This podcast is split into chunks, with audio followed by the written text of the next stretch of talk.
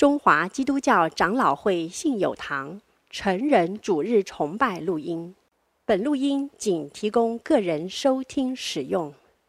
机构、教会等团体若需转播、翻译、转译成文字、转录、贩售等使用，请检具使用单位介绍、使用方式说明，联络本堂取得使用许可。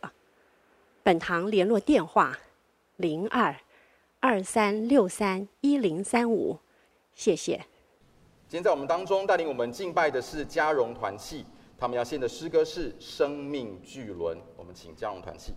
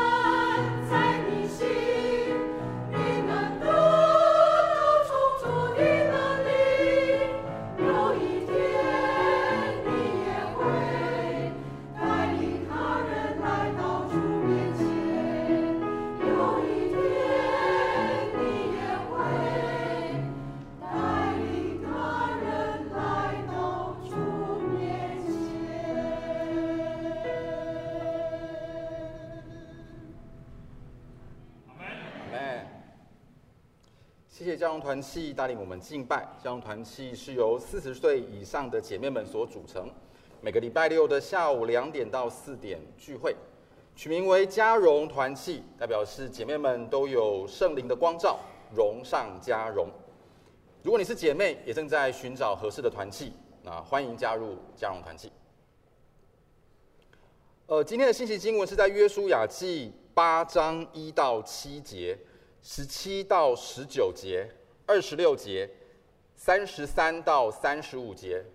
那翻到了之后呢？呃，我们一同，你可以翻手边的圣经，或者是呃手机上的圣经，投影片上也都有。那翻到了之后，我们先请姐妹们念一节，再请弟兄们念一节，依序下去。约书亚记的八章，我们先请姐妹，姐妹请。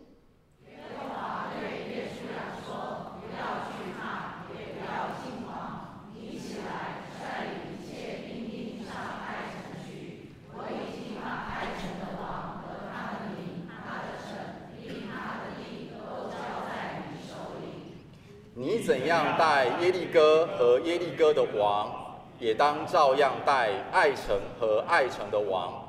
只是城内所夺的财物和牲畜，你们可以取为自己的掠物。你要在城后设下伏兵。于是约书亚和一切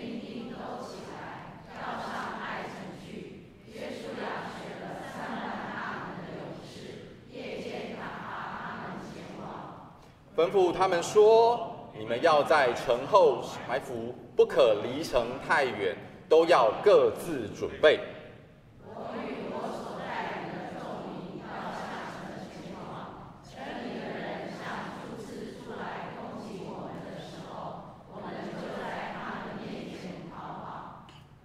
他们出来追赶我们，直到我们引诱他们离开城，因为他们必说，这些人像初次在我们面前逃跑，所以我们要在他们面前逃跑。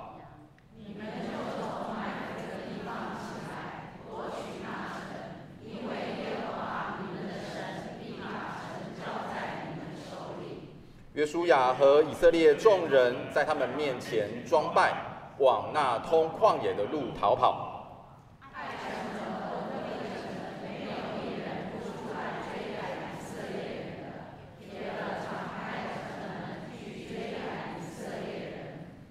耶和他吩咐约书亚说：“你向爱城伸出手里的短枪，因为我要将城交在你手里。”约书亚就向城伸出手里的短枪。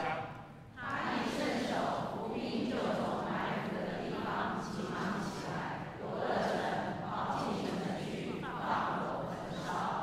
约书亚没有收回手里所伸出来的短枪。直到把爱城的一切居民进行杀灭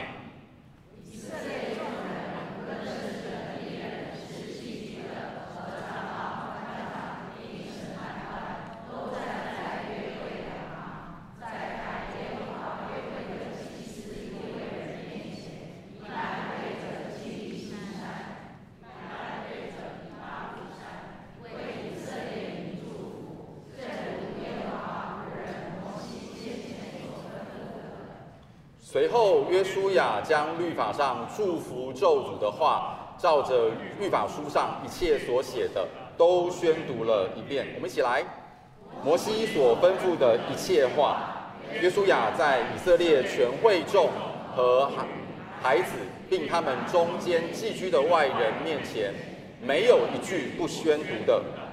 今天在我们当中传讲信息的是华伦明牧师，信息的题目是还有机会。我们请罗明牧师来告诉我们是什么机会。我们请罗明牧师。各位弟兄姐妹平安。感谢主，我们可以一起来查考主的话。五天前，礼拜二，我太太问我说：“哎，你礼拜天要讲哪一段经文啊？”我说：“要讲爱城之战。”她说：“哎，不是上个礼拜才讲过吗？”哎，对，没错，因为爱城。之战有两个，上礼拜是讲失败的爱城之战，那这个礼拜要讲成功的爱城之战。我们复习一下上一周的经文，因为躲在人群中的亚干，他贪心、偷窃、说谎话，没有把该丢掉的东西丢掉，反而偷藏了。该消灭的邪恶物品，所以就连累、拖累、害惨了以色列全军，在一个小城爱城打了败仗，像一杯水洒在地上那样瘫软无力。同时间。所有的邪恶的迦南人都笑了，哈哈哈！约书亚，你其实就不过如此嘛！你们上帝的百姓不过就是纸老虎而已。哇！迦南人像吃了定心丸、大力丸，都醒过来了。约书亚一看，风向变了，气势输了，看不到未来，他很崩溃，他趴在地上。向上帝哀叹、抱怨，但上帝却说：“若是你们不把贪心、偷窃、悖逆、说谎话的罪恶给除掉，上帝就不再与他的百姓同在，会继续用猛烈的怒气咒诅你们。如果要灭在这边，那就灭在这边吧。”但是上帝又给约书亚。一个命令，约书亚就照着做，所以叫十二个支派进前来。上帝会显明，会抽出犯罪的人所属的那个支派，再叫那个支派全部的宗族都过来抽第二轮，会抽出犯罪者的那个宗族来，然后再叫那个宗族里面所有的家室都过来，第三轮会抽出犯罪者的家室来，再来那个家室全部的人都来，一个一个抽。会抽出那一个犯罪的人。亚干原本还心存侥幸啊，哇，两百万茫茫人海中不会找到我吧？其实四轮抽下来，很快抽出了亚干。但现在不得不认罪，亚干的全家财产都被毁灭，全部的人都吓坏了。约书亚也吓坏了，他可能就怀忧丧志，就一蹶不振，就借酒浇愁吗？一朝被蛇咬，十年怕草绳；一朝被连累，十年不服侍。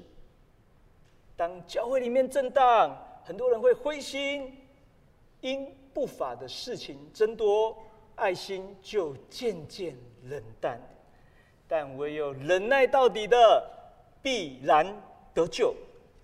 只是约书亚他没有办法靠自己，他怎么能够突然从融化的水，再一次转变成为坚强的冰砖呢？他需要安慰，他需要上天天上来的能力，心病要有。心药医，上帝就安慰约书亚，好像第一章讲的一样，回到蒙召的起点，重新开始，在哪里跌倒，就在那里站起来。约书亚还有机会。今天我们要讲三个机会，第一个，走出伤痛。约书亚还有机会。第二，死不悔改，迦南人没有机会。第三个，择善弃恶，我们神的百姓还有机会。我们来读经文，我来读。耶和华对约书亚说：“不要惧怕，也不要惊慌。”你起来，率领一切兵丁上艾城去。我已经把艾城的王和他的民、他的城并他的地都交在你手里。你怎样带耶利哥和耶利哥的王，也当照样带艾城和艾城的王。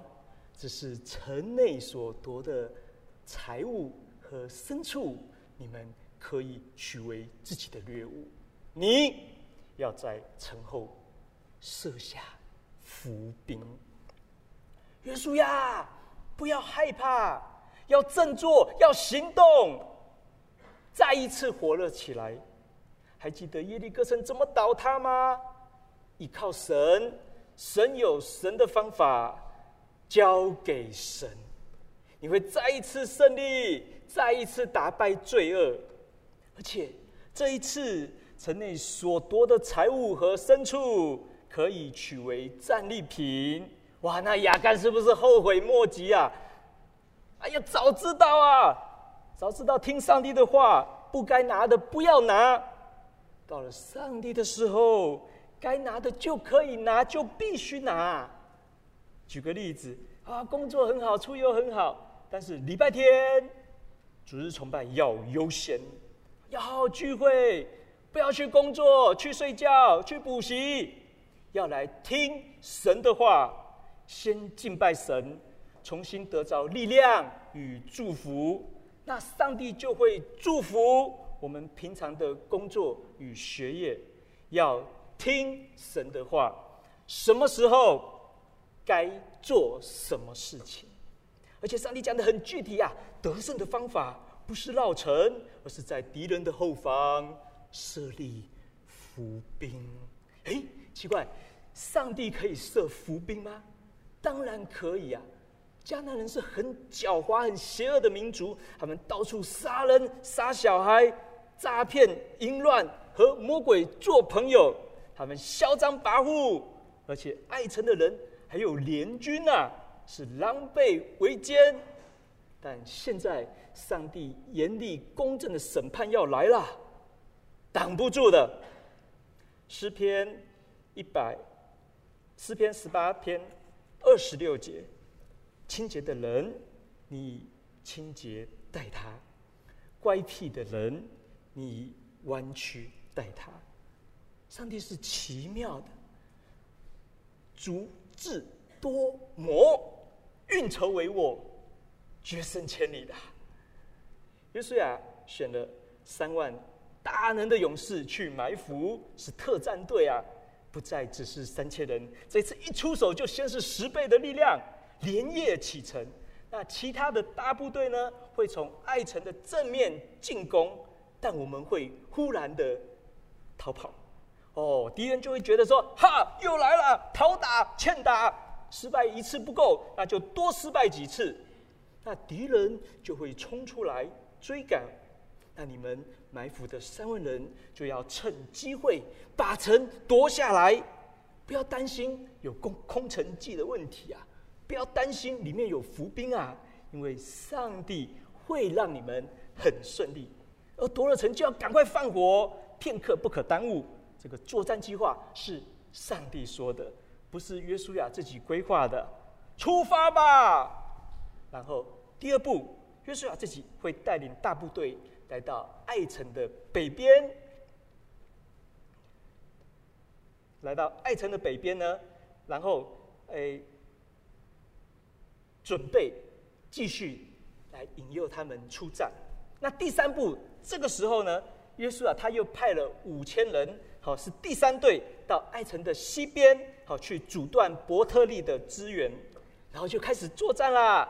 哦，爱城王动心起念之间，其实他已经落在上帝的手中了。他看到约书亚的军队，哦，清早急忙起来，他要给约书亚迎头痛击。他忙着胜利，但是其实在上帝的眼中，他是忙着失败。约书亚在敌人面前装败。哎，假装一下，唰，开始逃跑了。这个时候不得了，埃城王为了扩大战果，乘胜追击，哦，海削一票，叫全城的军队啊，都一起来追杀约书亚。all in 啊，哇，全压，要发挥加成的作用。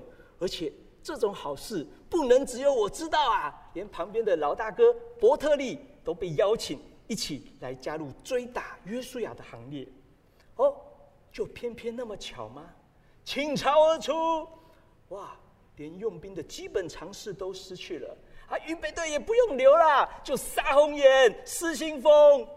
看来上帝要毁灭一个人之前，就是任凭他骄傲、狂妄。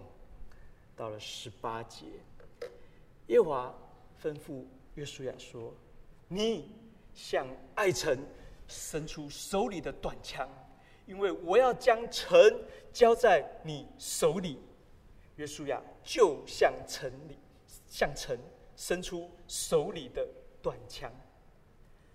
战斗的细节，这一步一步都是上帝手把手的带领。上帝叫约书亚对着爱城把手中的短枪伸出来，这是一个信心的领受与宣告。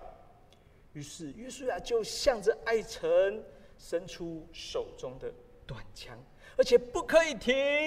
约书亚就一直伸，一路伸，到了二十六节说，约书亚没有收回手里所伸出来的短枪，直到把爱城的一切居民进行杀灭，除恶务尽。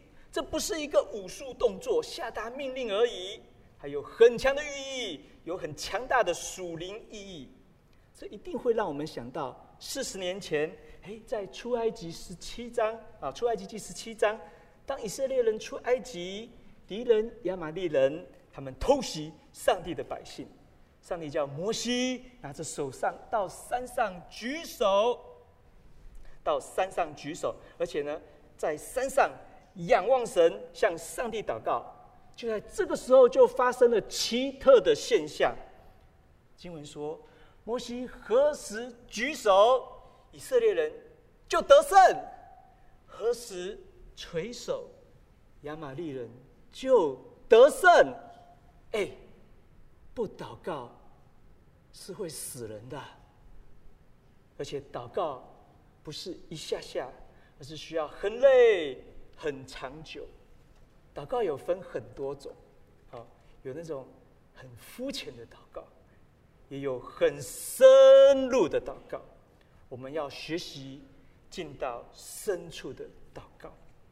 认真祷告是会累的，但很累的祷告。是不能放弃的，放弃了就功败垂成，功亏一篑。因为灵界的反扑力道是非常强大猛烈的，我们很容易就很轻敌。哎呀，没有属灵征战，不要自己吓自己，或说啊，属灵征战是很轻松愉快的，没有警觉，没有察觉。但是圣经。不是这样教的，属灵的战斗激烈，而且还没有结束，不能够见好就收，见好不能收，要持续，不进则退，fight or die。约书亚现在八十岁左右，四十年前他自己年轻啊，看着摩西举手祷告，好让自己勇敢的作战。现在则是自己举手祷告，宣告自己带领百姓作战。四十年后，不变的是上帝的能力，不变的是领袖的祷告。于是啊把手中的短枪伸出来，伏兵就赶紧进入爱城。伏兵赶快进城，哎，竟然。没有守军啊，轻松拿下，就依照命令，哦，赶快放火。这个时候，爱城去追杀约书亚的人，哎，发现不妙啊，后院着火，烟气冲天，就吓到瘫软，没有逃跑的能力。这个时候，约书亚带领的部队也回转过来，就开始攻击爱城的敌人啊。而城中的伏兵他不是休息啊，他赶快追出城外，与约书亚的军队联合夹击敌人。所以敌人是背腹受敌啊，他被困住了，全歼，全数歼灭。当伏兵与约书亚会师的时候，就是剿灭敌人的时候。上阵不离父子兵啊，打虎还靠亲兄弟啊，围歼啊。这一路上，中间的每一个环节、每一个细节都不能出差错，这是上帝的引领与保护。接下来我们要讲第二个，无恶不作的迦南人死不悔改，没有机会。他们活捉了爱城王，就是带头作乱，带到约书亚面前，除恶务尽。好照着上帝的吩咐，将邪恶的城市、邪恶的敌人全部歼灭。而爱城里面的动物、财物，这些爱城人因为犯罪、诈欺、卖淫、强盗、贩卖人口所得到的脏钱，不可以再被爱城所拥有。现在要当成战利品，来彰显上帝的荣耀。世世代代带头作乱的爱城王匪囚，把他挂在树上，又被丢在城门口，这是他恶贯满盈的报应。爱城的人，迦南人，他们邪恶四百年，没有机会。各位不要觉得上帝很残忍，我们的神不残忍，而是很正义。我们的神。是有怜悯、有恩典、不轻易发怒，且有丰盛慈爱的神。他给我们机会，等我们悔改。但是面对变本加厉、残暴、扭曲人性、血腥、暴力又不伦乱伦的邪恶迦南人，上帝给了他们四百年都不悔改。当正义的上帝施行审判的时候，已经没有机会。我们不要学像迦南人，倒行逆施、荒淫无道、收受贿赂。当悔改的机会过去，就是毁灭。神的百姓也是一样，若是不遵守神的律法，和魔鬼做朋友，贪婪。暴虐比迦南人更坏，那一样被上帝惩罚毁灭。接下来第三件，神的百姓择善弃恶，还有机会。当打完胜仗，不是炫耀膨胀，而是战战兢兢。想起之前圣灵透过神人摩西在临死前，在生命记十一章二十七章都反复交代的事，就是一进到迦南地，不要急着横扫天下、扬名立万，而是必须大家一起敬拜神，明白神的律法。二十七章，你们过了约旦河，就要在以巴路山上，神命记。照我今日所吩咐的，将这些石头立起来，在坛上要将燔祭献给耶和华你的神。你要将这律法的一切话，明明的写在石头上。所以约书亚他一打下爱城中部战区，暂时平静。他还没有往南打，他还没有往北打，他先到基甲去，在基利心山和以巴路山中间。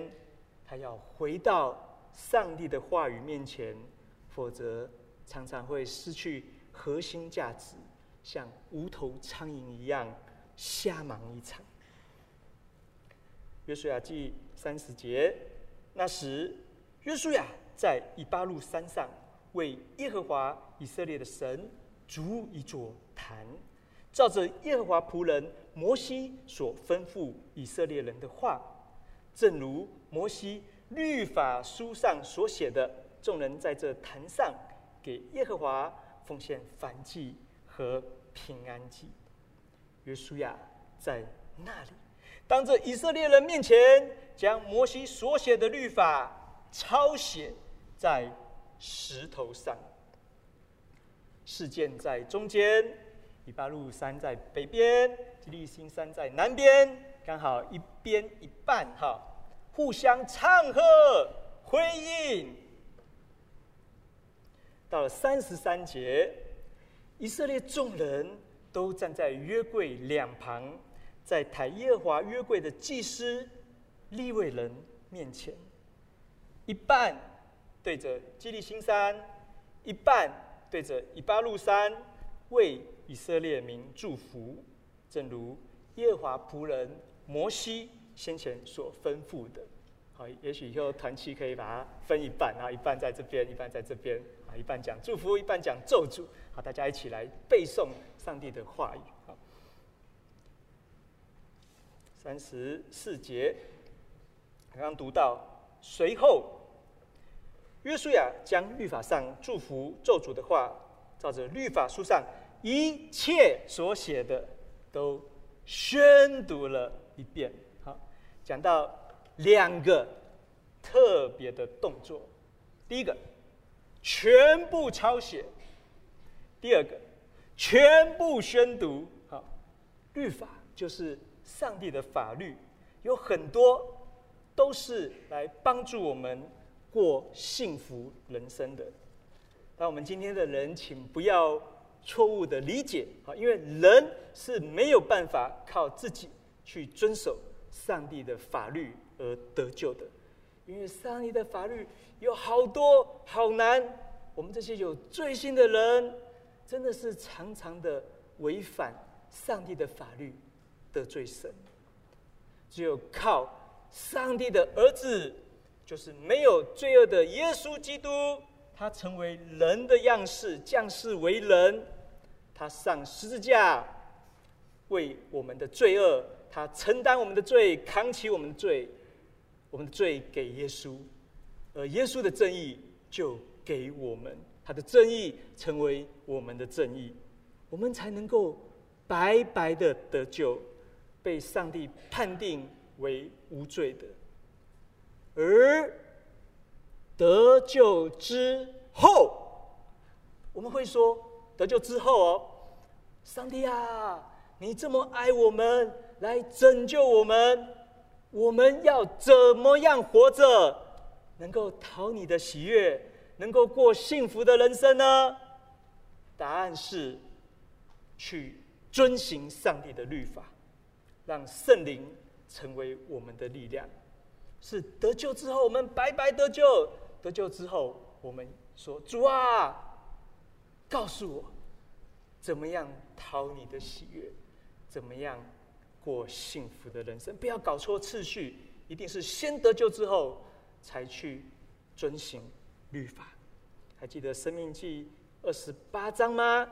第二节：“你若听从耶和华你神的话，这以下的福必追随你。”临到你身上，你在城里必蒙福，在田间也必蒙福。你生所生的，地所产的，牲畜所下的，以及牛犊、羊羔都必蒙福。你的筐子和你的团面藤都必蒙福。你出也蒙福，你入也蒙福。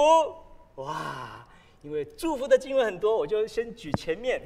好，在今天的理解就是：哇，你的手机也蒙福，你的电脑也蒙福，你的皮包也蒙福，你的户头也蒙福，你的成绩也蒙福，你的车子也蒙福，你的便当盒也蒙福。哇，这么大多的福气，你说有吗？我要说，没有吗？至于咒诅，十五节，你若不听从耶和华你神的话。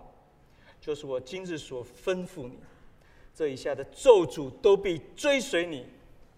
你在城里必受咒诅，在田间也必受咒诅。你的筐子和你的团面盆都必受咒诅。你生所生的、地所产的，以及牛犊羊羔都必受咒诅。你出也受咒诅，你入也受咒诅。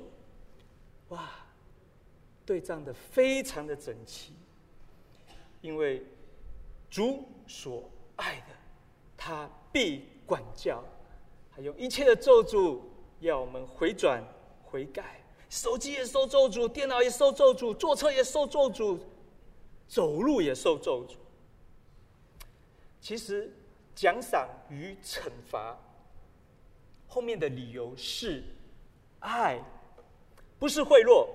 神爱人，用奖赏和处罚去加强力道。深刻的提醒我们，不要践踏自己，不要践踏别人。神要我们爱自己，爱别人，爱上帝。有的人说：“哇，人的道德已经很完美了，不可以加入处罚，不可以加入奖赏，否则道德就不纯了。”这是错误的想法，把人的道德完美化、神格化，把人的道德当神来拜，这是错误的。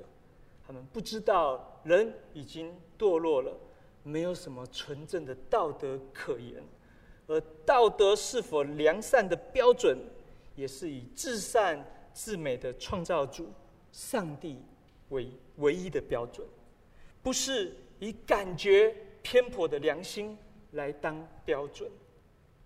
赏善罚恶是上帝最基本的特质。非常公平，非常合理。上帝已经说了，遵从上帝话语的人必须要被奖赏。那就请不要把我们的上帝想成非常吝啬、刻薄寡恩的冠老板。不是的，我们的上帝他希望我们拿到礼物，盆满钵满。约翰二书八节，还要我们。要得着满足的赏赐，这是循循善诱，是谆谆教诲。而现在人很多很勇敢、很凶狠的去亵渎上帝，继续犯罪，不怕罚，罚不怕，怕不罚，来呀！世界末日来呀！惩罚来呀！这其实是非常的可悲。我小时候被老师打，打完以后很生气、很难过，我转头就走，想赶快回到位置上，甚至挖个洞躲起来，但是又被老师叫回来，回来，回来，回来什么？老师说。你刚被我打完，你没有说谢谢。哦，好，谢谢老师。好，来回去。哇，被打还要说谢谢？是的，谢谢老师，他愿意鞭策我们，不要让任性的小霸王越来越多。适当的责罚可以帮助我们远离罪恶。我们要感恩，还有机会。两条路。摊出来，我们要选择正确的路，对的路。生命记三十章九节，我今日呼天唤地向你做见证，我将生死祸福成名在你面前，所以你要拣选生命，使你和你的后裔都得存活。我们要选对，不要选错，就是两条路，没有骑墙的。要走上帝的路，必须忠诚、勇敢，不断的往前走。想要得福气吗？要遵行神的话。不想被咒诅吗？要遵行神的话。那更惨的就是，呃，我不知道什么是神的话。我曾经探望一位弟兄，我问他说：“哎，你会不会背十诫啊？”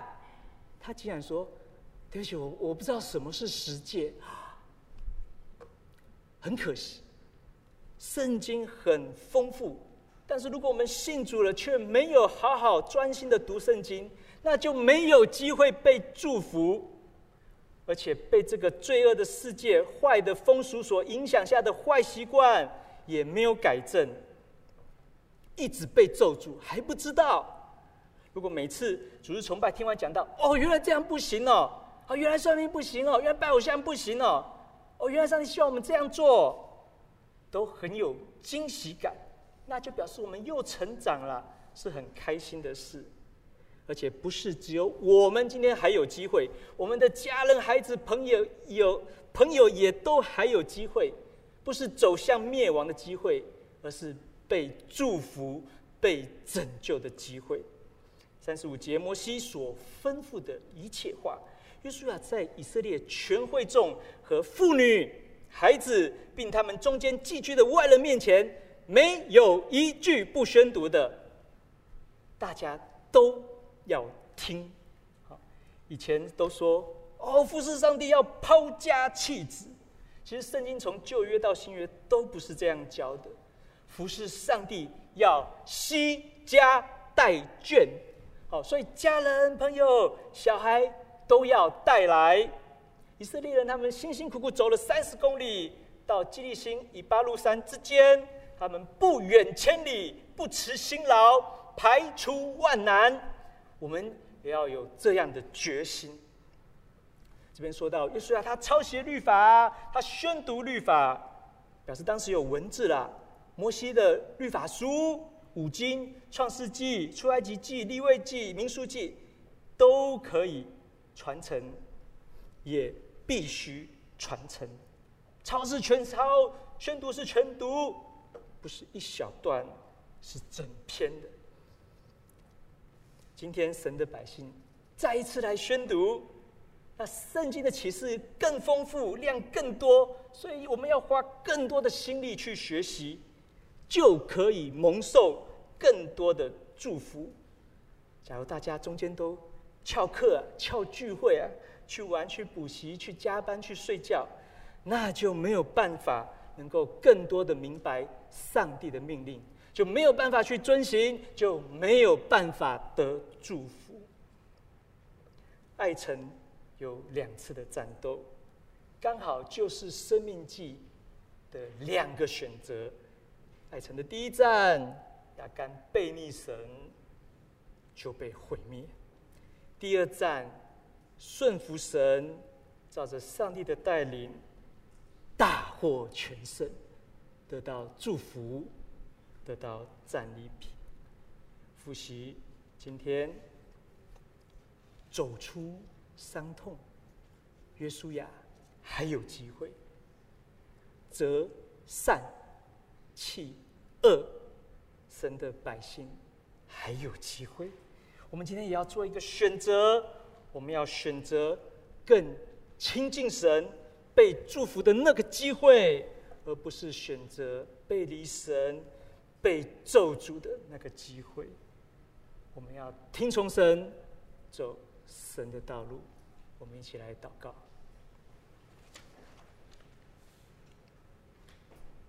亲爱的主，当我们犯错、远离你，你管教我们，好让我们洁净；你又扶持我们，安慰我们，给我们机会。